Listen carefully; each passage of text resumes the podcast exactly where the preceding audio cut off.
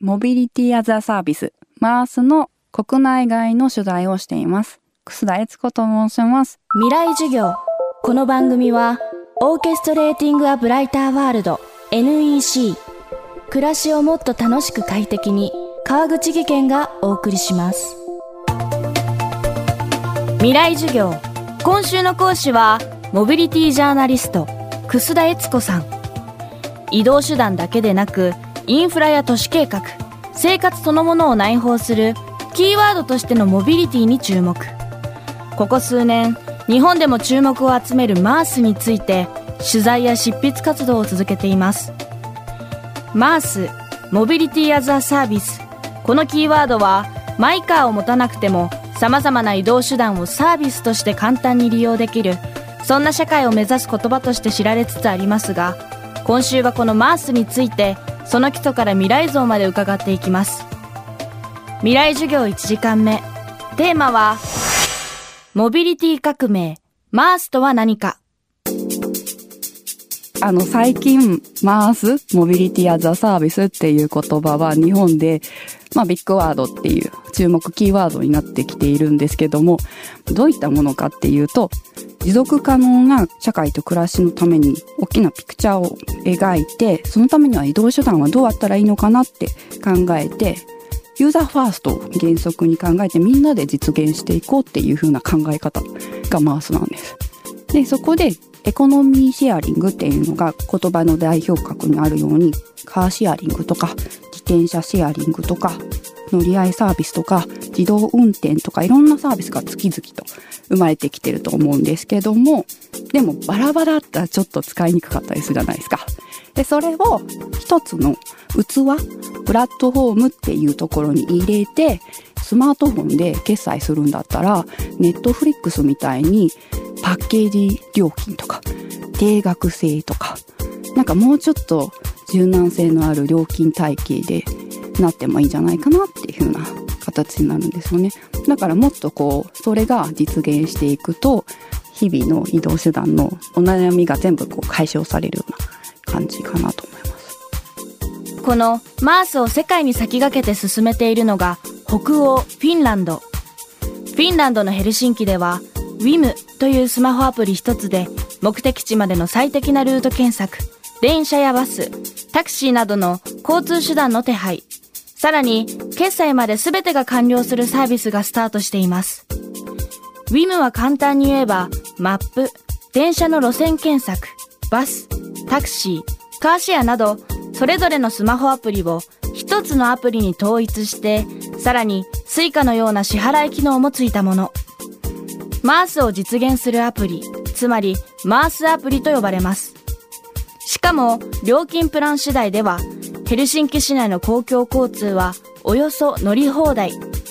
マイカーを持たなくても、移動に関する不便がほぼなくなるといいます。で一番今ですね、マースの中で模範的な事例として挙げられているのが、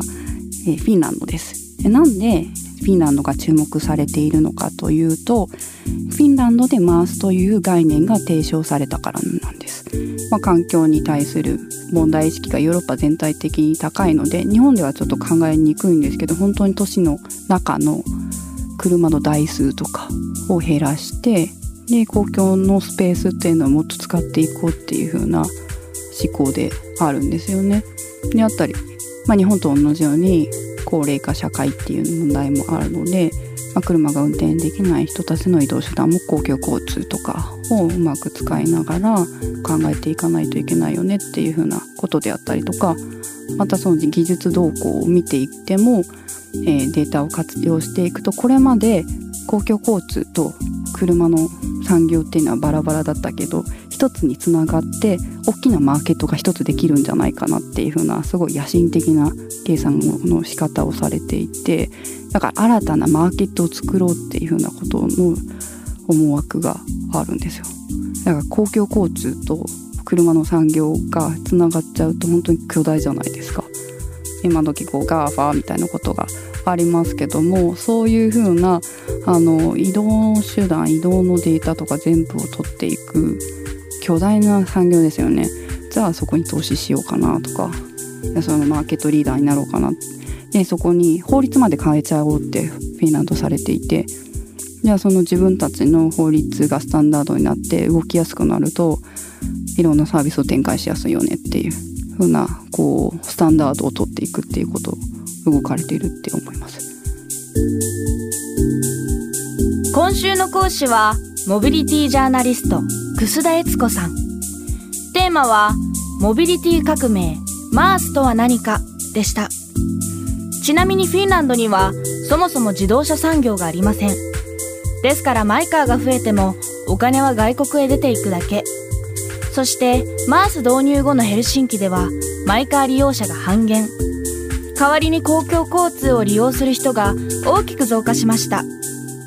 つまり移動にかかるお金を自国で循環させることにつながっているということです。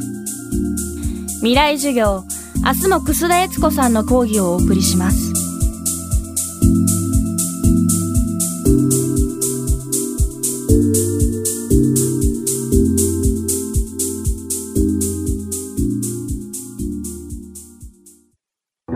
川口技研。階段での転落大きな怪我につながるので怖いですよね。足元の見分けにくい階段でもコントラストでくっきり。白いスベラーズが登場しました。皆様の暮らしをもっと楽しく快適に。川口技研のスベラーズです。未来授業。この番組はオーケストレーティング・ア・ブライター・ワールド。NEC 暮らしをもっと楽しく快適に。川口技研がお送りしました。